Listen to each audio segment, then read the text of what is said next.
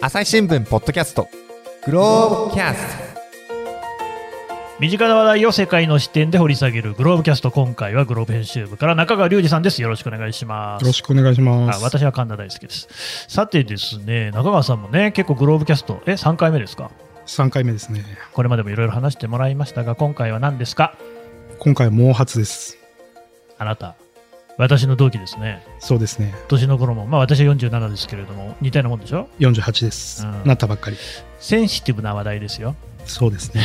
ちなみに中川さんの髪型は何て言ったらいいですか丸刈りですね。丸刈りねそれもずっとそうしてんのこれね、30代半ばぐらいですね。ははあの、うちは結構、あの、父方の家家系の男が、うんみんな、あの、薄くなっていってまして。はで小さい頃から多分まあ自分も仲間入りするんだろうなっていう覚悟があったんですよあね。なるほどねで、やっぱ20代後半ぐらいからちょっと来てるなって思い始めて、で、まあめんどくさくなって、あの、丸刈りにしてます。なるほどね。まあちょっとその辺の話はね、終盤していこうかなと思いますけれども、まずはそもそも、おなんで毛髪のおテーマに取材しようと思ったんですかあの、はい。まあ、グローブって、まあ、ネタ出しみたいなものがまあありまして、どんなテーマでやろうかと。そうですね、次お前どんなことやりたいんだっていうようなはいはいまあ、ものがありまして、で、そこで、あの、えっと、最初はまあ脱毛のことをちょっと考えたんですね。なるほど。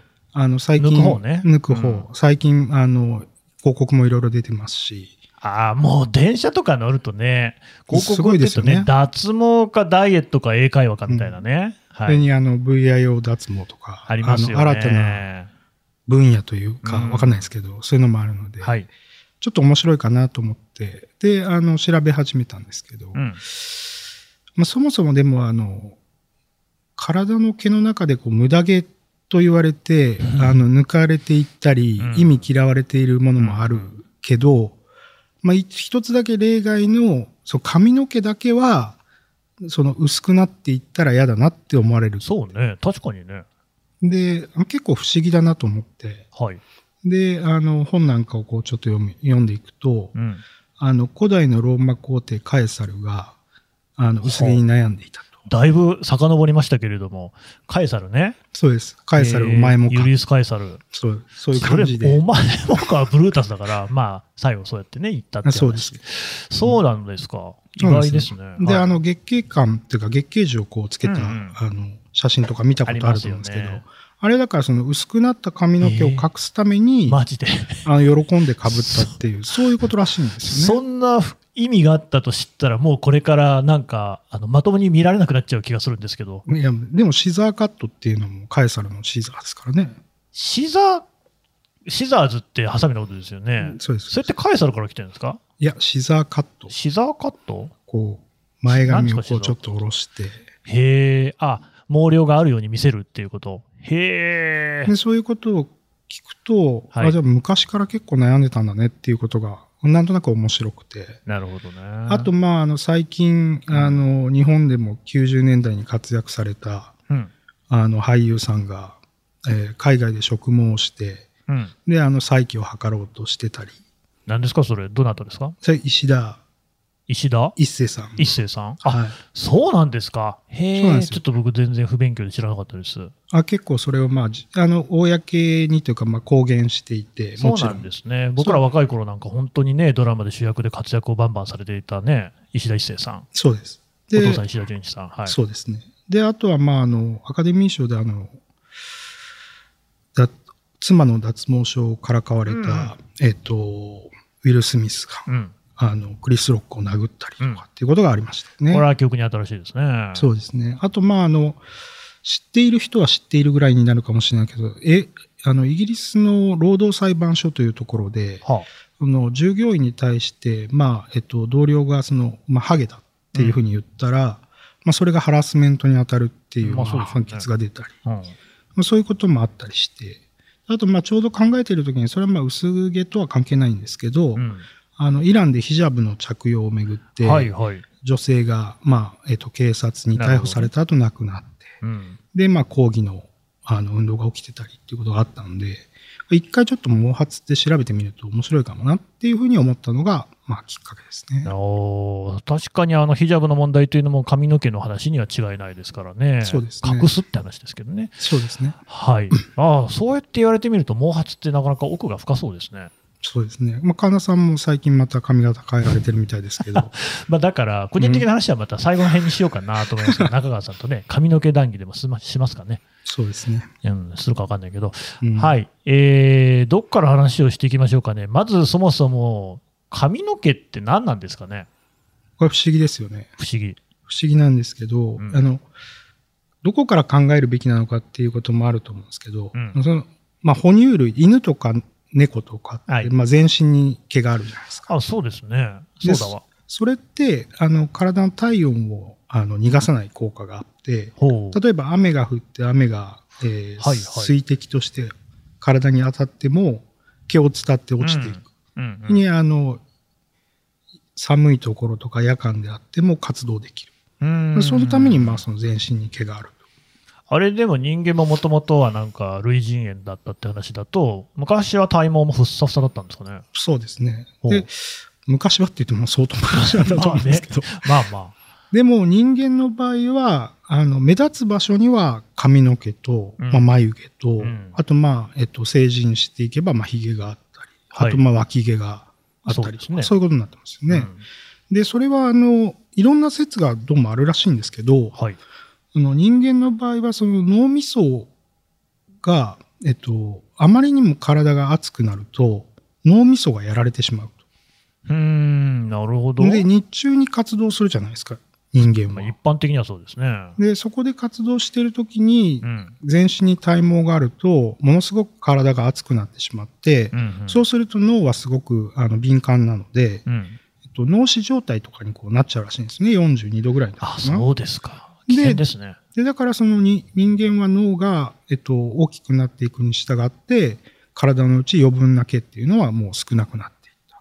うんっていうふうにまあ言われてるらしいんですえよね。、その42度になると脳死になっちゃうと、どうして体の毛が少なくなるんですか頭の方に髪の髪の毛に全部集中させたってことですか髪の毛に集中させたっていうか、余分なものはなくしたってことなんじゃないのか。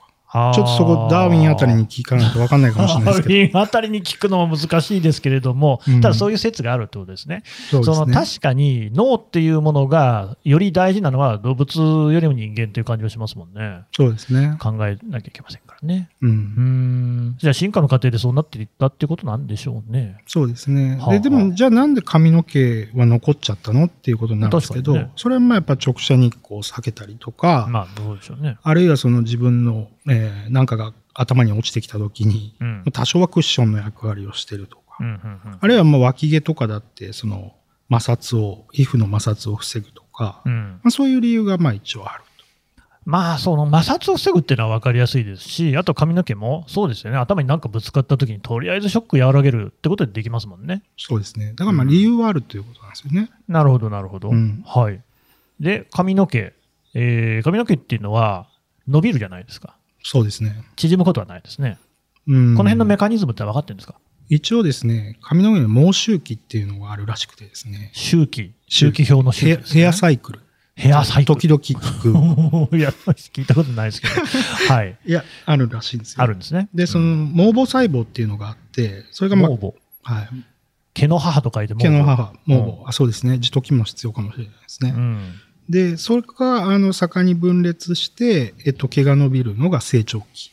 成長期。なまあ、いい大体1ヶ月に1センチぐらいこう伸びるっていうふうに、あの、感覚としてもあるじゃないですか。あら、細胞が分裂してるんですかそうですへー。だから、こう、押し出していってるということですね。押し出すどんどんどんどん。ああ、あ、え、押し出すっていうことは、下の方から伸びていく、細胞が分裂してるってことですかそうですね。か毛先じゃなくってね。そうですねへえ、はあ、はあはあはあ、で、えっと、う分裂をやめる時期っていうのがまたあって、うん。で、一度止まった後、また毛母細胞が働き始めたら、一回毛が抜けて、うんまた次の新しい毛が出てくる。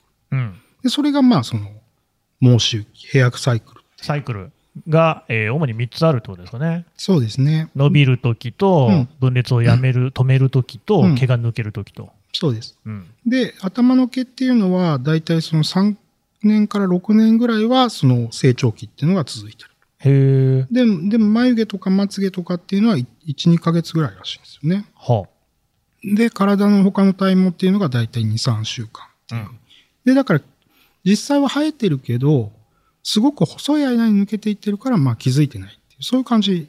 あ。のイメージですかねあ体にもちゃんと毛はあるんだけれども、うん2、3週間でどんどんこうなくなっちゃうからと、うん、しかも短いと。え、でもってことは、その成長期、今、3から6年みたいな話でしたよね。6年経ったら髪の毛もう抜けちゃうってことですかそうですね。ただ、あの、人間のその髪の毛っていうのは、まあ、き日本人だと10万本ぐらいまああるらしいんですけああ、ど、それ、人によって違うんですか、人種とかで。人種とかでも違うらしいですへね。だから、まあ髪の毛多い、少ないとかって小さい頃の、こういう子供のを見ていったりしああます赤よね。ちゃんとかね、見てだね。から個人差もあるし、うんその人種の差もある。で、もちろんその髪質とか、髪の色とかっていうのもまた違う要因で変わってくるらしい。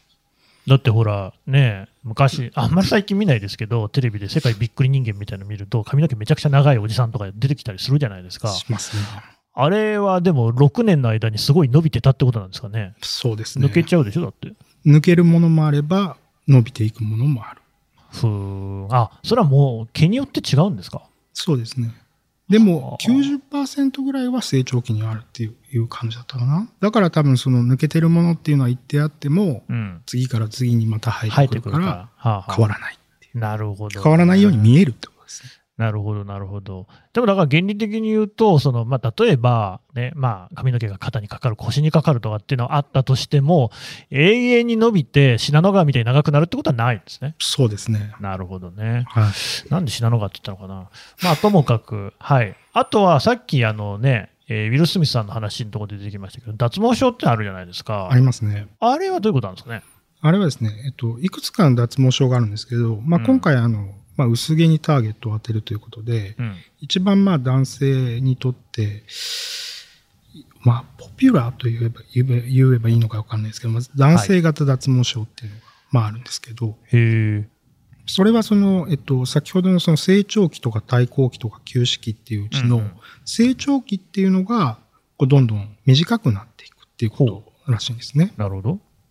で、えっと、主にはまあ一番影響してるのは遺伝らしくて、うんただその男性ホルモンが、その毛母細胞っていうところにまあ影響して、うんで、えっと、ある部分においては、それはまあ例えば、えっと、前頭部とか、うん頭頂部においては、えっと、成長サイクルっていうのを、あの、やめさせてしまう。うんで、だけど、後頭部とか側頭部とかっていうのは、薄毛になった人でも残ってるじゃないですか。ああ、まあそういう人が多いかもしれない。そうなんですよ。で、はいそれは、そこは、えっと、全く違う。だから、男性ホルモンは、えっと、働かないようなレセプターっていうのがないらしいんですよね、どうもはなので、ちょっと先に進むと、うんその植毛治療っていうのは、あ。はいはい。つまるところ、その、ある、ありますよね、植植毛って、その、石田一生さんもしたの。ああ、そうですね。それだから、うん後頭部の髪を取ってきて、うんえっと、頭頂部とか前頭部に植えるっていう、そういうことなんですよね。つまり、その男性ホルモンの影響を受けないところの髪をうん取ってきて、引っ越しをさせてしまおううんうんうんというのが、あの、まあ、植毛になるんですよね。うーんあのまあ、これも一般にって話かもしれませんけれども、男性の方が、とりわけその年をね、重ねるに従って、毛髪が抜けていくじゃないですか。あれも、だからその男性ホルモンの働きってことなんですかそうですね。その、男性型脱毛症っていうのことで言えば、もう男性ホルモンの働き。でも男性ホルモンっていうのは女性にもあるので、うん女性の場合あまあも、その、男性型脱毛症っていうのはあるんです、あ、そうなんですか。ただ実際に、あの、薄くなっていく、その割合っていうことで見ても、やっぱはいり男性の方が多くて、うんあの、しかもまあそれが若くして始まったりもする。うんそういうことらしいですそうなんですよね。人によって全然違いますしね。じゃあ、でもその、それはみんな、その、脱毛症っていうふうに言っていいんですかごま老あ人とかでお髪の毛があんまりない人とかも。そうですね。そそうなの、んだ。うん。です。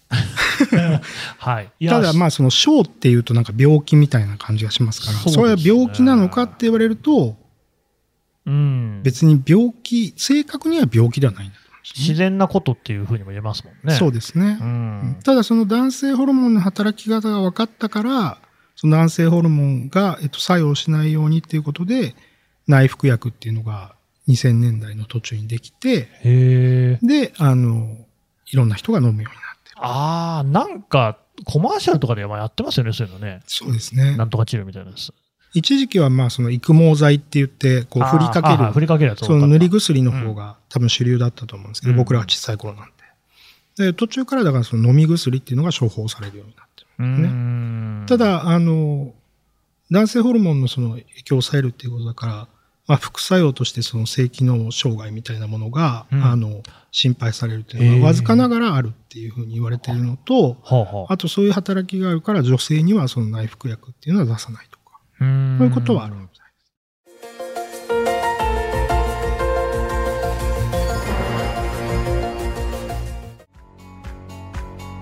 私は朝日新聞歩きき人工音声が伝える速報ニュースのポッドキャストです通勤中でもお料理中でも運動中でも趣味の作業中でも何かしながら最新のニュースをフォローできますあなたの知りたいニュースどこででも朝日新聞歩ききたった数分で今日のニュースをまとめ聞きあと今の話はこれ男性型脱毛症ってことですよね。そうですね。だから脱毛症には他の脱毛症もあるんですか円形脱毛症っていうのが、あよく聞くやつだ。まああはりますんよねはんあれストレスから来るとかって言いますよね。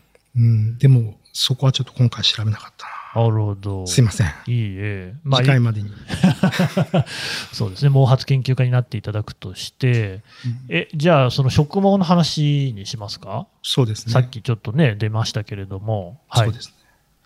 あの、一番最初にその、うんまあ、職務、その石田一生さんの例があったので、うんあの、まあ、トルコに行ってみようかなと一瞬思ったんですけうど、ん。うん。それとは別にですね、あの、今年の春、韓国で大統領選挙っていうのがありまして、ありましたね。ありましたはい。で、そこで、あーあったな。はい、はい。そこであの、候補者の一人がですね、ええあの、薄毛治療に保険を適用するって言ってたい言っうてた。公約を掲げたんですよね。はいうん。で、まあ、それ若者の票を狙ったんだっていう、あの、モピュリズムだっていう、モピュリズム。ケピケピュリズムと書いてモピュリズム だという批判もあったらしいんですけど、そうなんだ。はい。うんそれはあの結構面白いなと思いまして、確かに。はい、あと、まあ、あのご存知だと思いますけど、まあ、整形とかも結構あの、そうなんですよやね。られている国なので、はい。一体どういうふうになってるのかなっていうので、うんまあ、ちょっと韓国にじゃあ行ってみようかと。おうどこ行ってきたんですかソウルですね、ソウルの。シンプルに。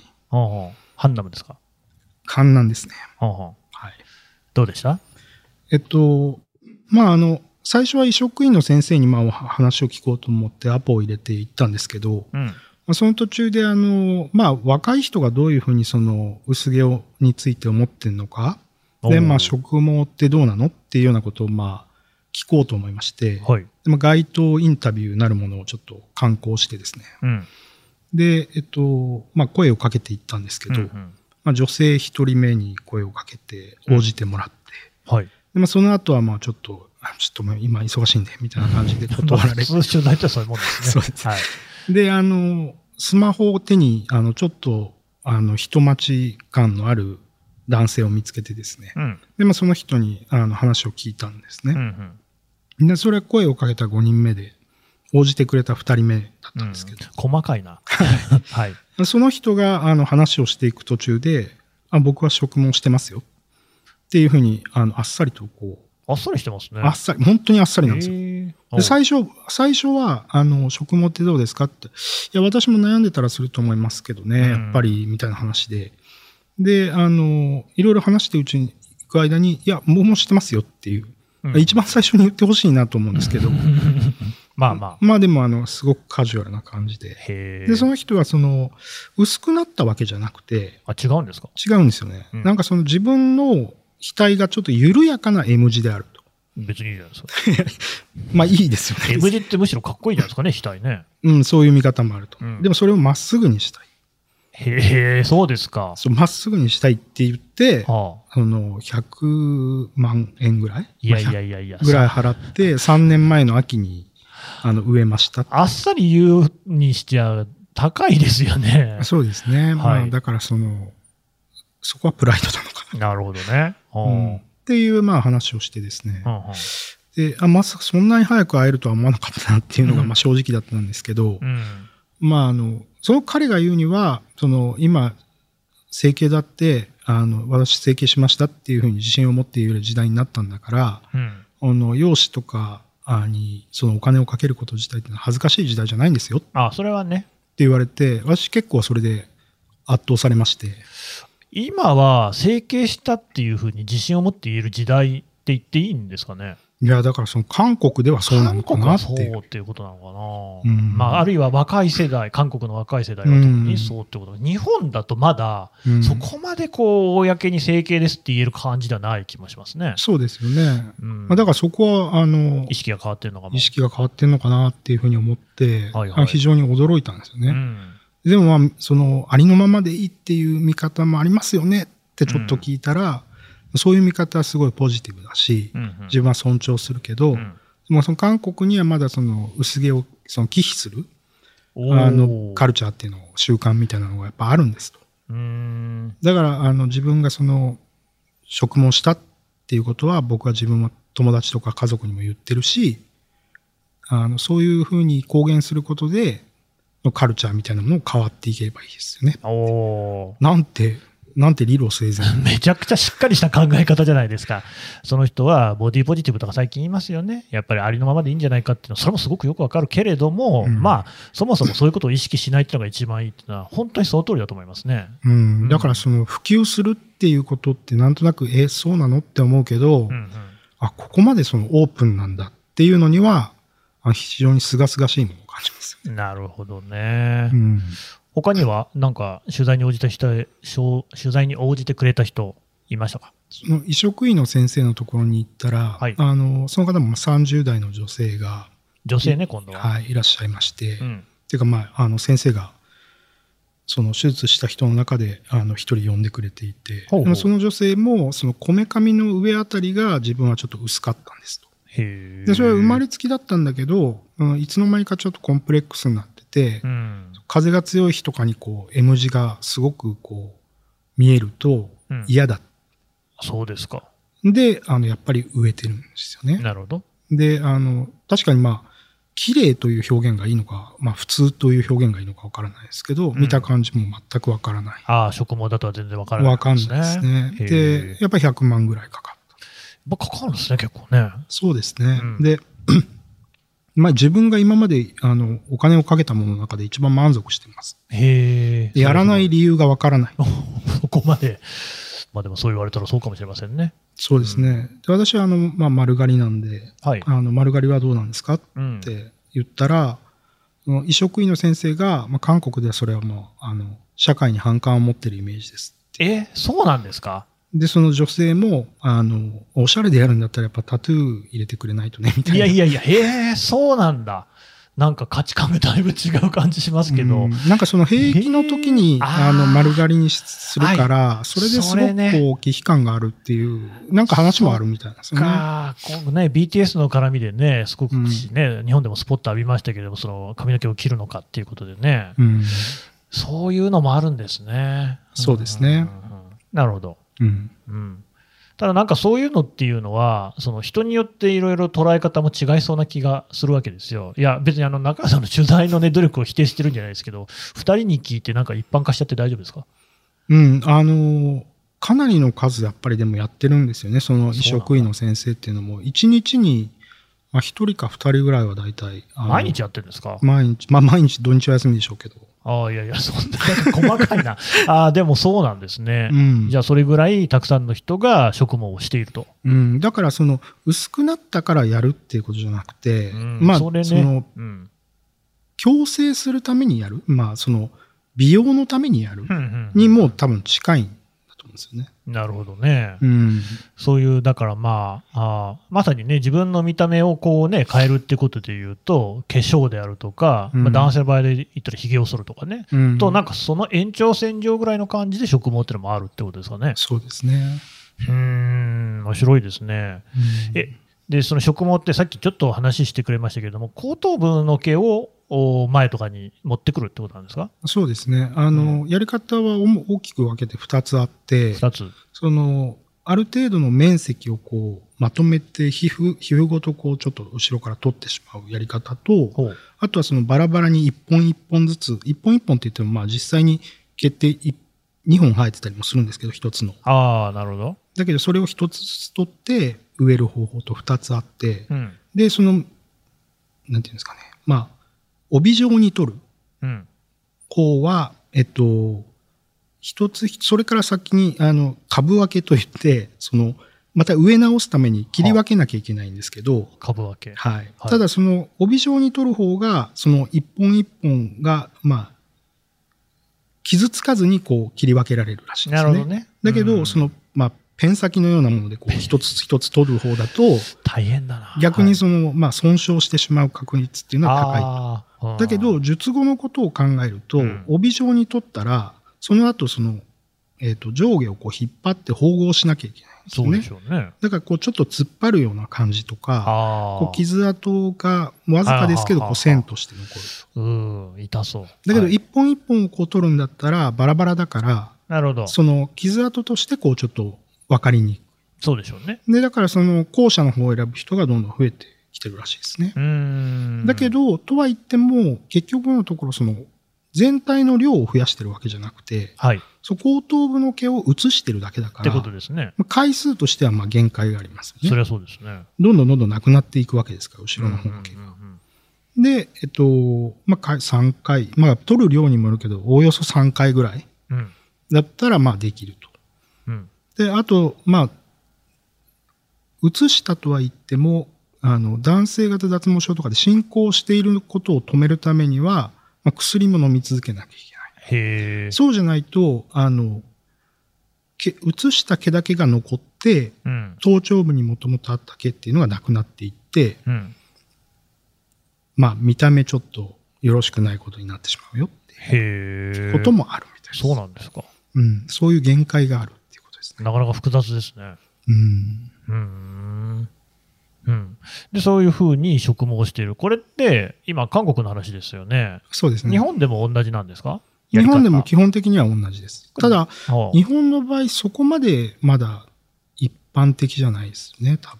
あ日本ではそうですか、こういうその手術的なことで植毛するってことはあんまりやってないんですかね。えっと、やってはいますけれども、市場としてはまだそんなに韓国ほどポピュラーじゃないと思います。へはいえ、。あの、日本の場合、えっと、やっぱり、カツラ、ウィッグああ、そうでがすね。まだ、えっと、圧倒的な市場規模を持ってるようですね。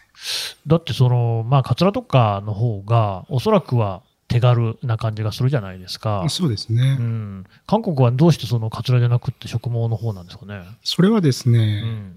なかなか難しいとこなんですけど、うん。その植毛医自身が言ってたのは、植毛を手掛ける医師が増えたから、需要が増えたんだっていう。 鶏卵みたいな。 そうそう。へえ。うん、でも実際その、整形外科が多い、まあ、場所だったんですけど、はいそこでもその、毛髪移植って言って Google でこう入れる、入れてマップに入れると、ん赤いピンが、はいはいあの、いくつも立つほど、今、やっぱり多いんですよね。へえ。で、あの、広告とかもすごい出てますし、それこそその、日本で脱毛の広告が多いのと同じように、うん。その、植毛しましたっていうような広告もこうバンバン出てるので、うんうんうん。あの、人々にとってこう、あ、植毛って、あの、そ、そんなに身近なんだっていなるほうど意識っていうのはあるのかなっていう気がしますよね。まあ日本はまあまだそういう状況にはなってないですから、ちょっとギャップを感じるのかもしれないですけれども、韓国ではそれが普通だということなんですかね。な、だと思いますね。でもね、あそこまで聞くと。なるほどね。うん。でまあ、ただここまででもその、ねえー薄くなった毛をどうするかっていう話に関してはそうやってその毛髪を、ね、植毛するっていう話もあればカツラを使うみたいな話もあるじゃないですかそうですね。そもそもその日本においては植毛治療っていうのはどういうふうにここまで歴史あるんですかね。もともとですね、うんあの、植毛術、その、移植させるっていうことをやってたのは、奈良県だったかな、和歌山県だったかな、にいた日本のお医者さんらしいんですよね。あとその世界的にもってことですか世界的にも。日本が早かったんパですイねオニアだ実はったらしいんですよね。えー、それはなんか、やけどをしたり、怪我をしたりして、あそう、その毛を失った子たちに、まあ、お主に子供だったのかな、ーうんうんに植えてた奥田昌司さんっていうお医者さんがいたらしくて、うんうんで、あの、論文もこう発表してたらしいんですよ、それを。そうなんですか。うん、でも日本語での論文だったっていうことと戦争があったっていうことで長く忘れられていて、うん。 20世紀21世紀に入ってからなのかななんうんか発見されて、であの実はパイオニアは日本にいたんだっていうようなことが分かったと。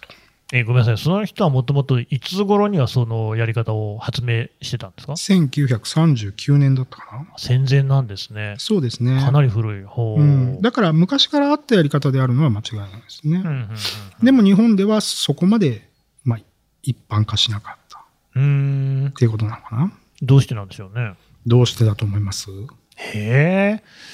いやー。なんか今までの話を聞いていると、例えばそのね、やけどをしたとかいう話を聞くと、その皮膚の移植とかの延長線上にその植毛っていうのもあるのかなっていう感じも受けるわけですよ。とすればあー、日本の医学の発達っていうのもね、戦後目覚ましいものがありますからね、すごく不思議ですけどね、なんかやってないの。うんそうですねわかりません。僕もわかりません。わかんないんかい。そうなんだ。はあ。でもなんかか抵抗感があるっていうことだけじゃまあないんでしょうね、でもきっとね。抵抗、ああ、だからさっきのその、まあ、整形に対する抵抗感的なものがあったのか。うんどうかなだって、そのまあ我々もね、いい年こいた男性として、なんか別にそれでできるんだったらやろうかなっていう気持ちはなくはないって思うんですけどねう。んむしろそれよりも、その悩みの深さっていう方があるかなとも思いますよ。なるほどうね。ん。まあ、でもよくわかんないんですね、じゃあ。うん、そこはね、わかんないですね。でもまあ、そのウィッグ市場が大きいっていうことの方がもしかしたら先にあったのかもしれないですね。ああ、なるほどね。うん日。本はウィッグ、カツラのこう業界っていうののうん立ち上がり、広がりっていうのが早くうんまた広かったとうん。いうことですかね。うん。まあ、あるのかもしれないなと思いますね。なるほど。日本でも研究はやってるんですか、研究はやってますね。そどのこ理化学研究所とかはがそあの有名な。髪の毛、そのつまるところ引っ越しをさせるだけなので、うん。髪の毛の全体の量は増えないわけじゃないですか。うんうん。でもその理化学研究所とかやってるのは、まあ、髪の毛をそのまあ種と見立てると、うんその種自体を培養して例えば1本取ったものを10本100本にして植えることができればうんうん解決法になるんじゃないかっていうようなことを、まあ、再生医療としてやってるみたいでなするね。ほどね。うん、そういえば、この話、大統領選でしたね。そうです。あの話はどう、公約についてみんなどう思ってたんですかね。公約はね、はいあの非常に無比かった朝日新聞ポッドキャスト